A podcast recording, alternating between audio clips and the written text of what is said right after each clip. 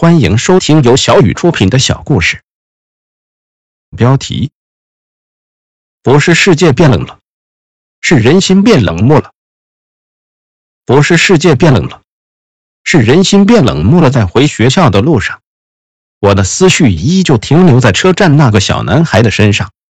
今年北方的一月格外的寒冷，然而自己却不知为何麻木的感觉不到一丝寒意。和朋友到市里报名。这是我人生第一次感觉自己真正长大了，真正可以独自面对社会中的一些酸甜苦辣，终于能为父母分担多年来一直积压在他们肩上的担子了。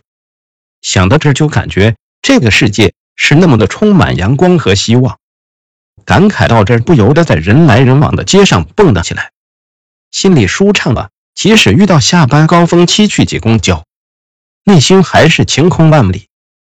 为了防止晕车，特地买了一只糖葫芦吃。真不是我嘴馋。公交车门大敞着，寒风把握住了时机，戏谑着这里的每一位乘客。为了证明自己名不虚传，呼呼呼呼炫耀自己的威风，如锋利的刀子般划过上班族那疲惫的脸颊，穿进围的还算严实的脖子。这时上来一个一米五左右的小男孩，年纪大概十四五岁。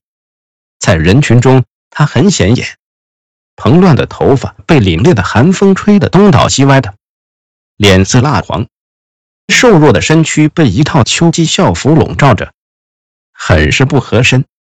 他上车来，不是忙着找座位坐下，而是用他那有点胆怯的眼神环顾四周的人，然后从脏兮兮的裤兜里摸出一个被揉得皱皱的笔记纸和一支旧笔。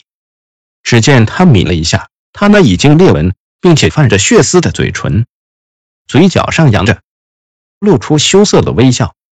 被东风扫过的脸上荡起一圈红晕，不知是天冷还是害羞。他先是对坐在靠门近的大妈一阵比划着，起初大妈推了推在一旁唠嗑的大爷，问他：“小男孩在说啥？”大概弄懂意思之后，便开启了查户口的模式，说：“孩子，你家住哪？你爸妈知道？”你在做这个吗？你不上学吗？还是有人逼迫你这么做的？小男孩等大妈说了好久才给一块钱，便不耐烦地走到靠后门的一对母女那，又是刚才那套比划，顺便递上那个本子。我这会离得近，就看到上面写着：“我是个哑巴孤儿，身体多处有病，有国家二级残疾证明，大家献点爱心帮帮我。”在这个本子上写下您的名字以及钱数，等我康复了会回报这个社会的。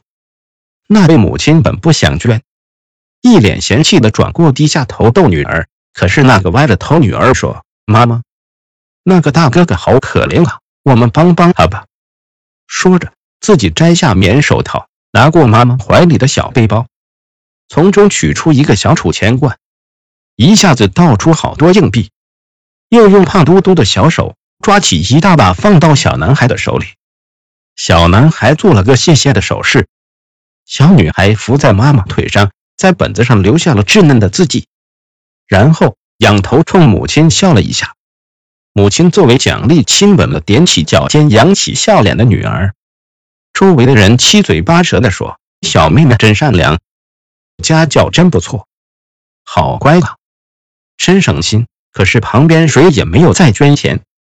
这时，那个小男孩走到我前面，坐着两个大学生模样的男生面前。男生耳朵里插着耳机，头也不抬的摆摆手。小男孩用手拉了男生的衣角，见没反应，又扯了一下。男生急了，说：“我们也是学生，没钱，快走吧。”小男孩走到我这，我嘴里塞满糖葫芦，黏糊糊的手在包里乱摸一气。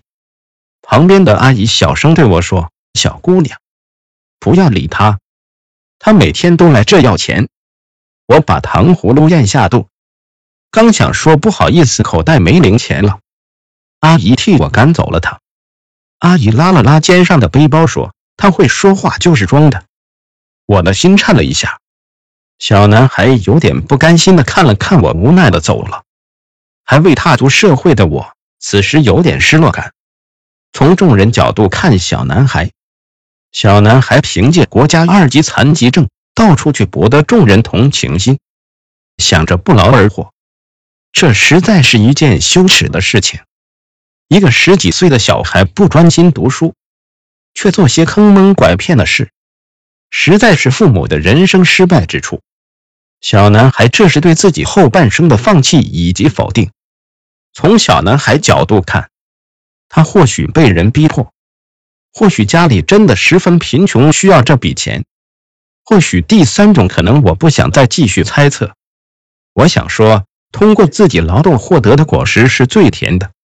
每个人的人生或多或少都会经历一些苦难。有人说，苦难挫折会把一个人良心泯灭掉，也会成就一个人的一番事业。关键在于你的处理方式，通过什么手段达到目的。不要屈服于生活，不要做生活的奴隶。这是我想对那个小男孩说的。生活中不免有些欺骗和谎言，但是经历多了，人心就会变得十分坚硬和冷漠。尔虞我诈是从古至今都不可避免的现象，但千万不要在尘世中抹杀了自己最初的人性。无论这个世界怎样变幻无常，只要做最初的自己就好。这是我想对那些面对落寞无助的人不伸出橄榄枝的人，同样也包括我自己。不是世界变冷了，是人心变冷漠了。但愿今后的世界会温暖些，人心会变温柔些。故事到这里就结束了。如果大家喜欢的话，可以点个订阅。故事每天更新，下一期再会，再见。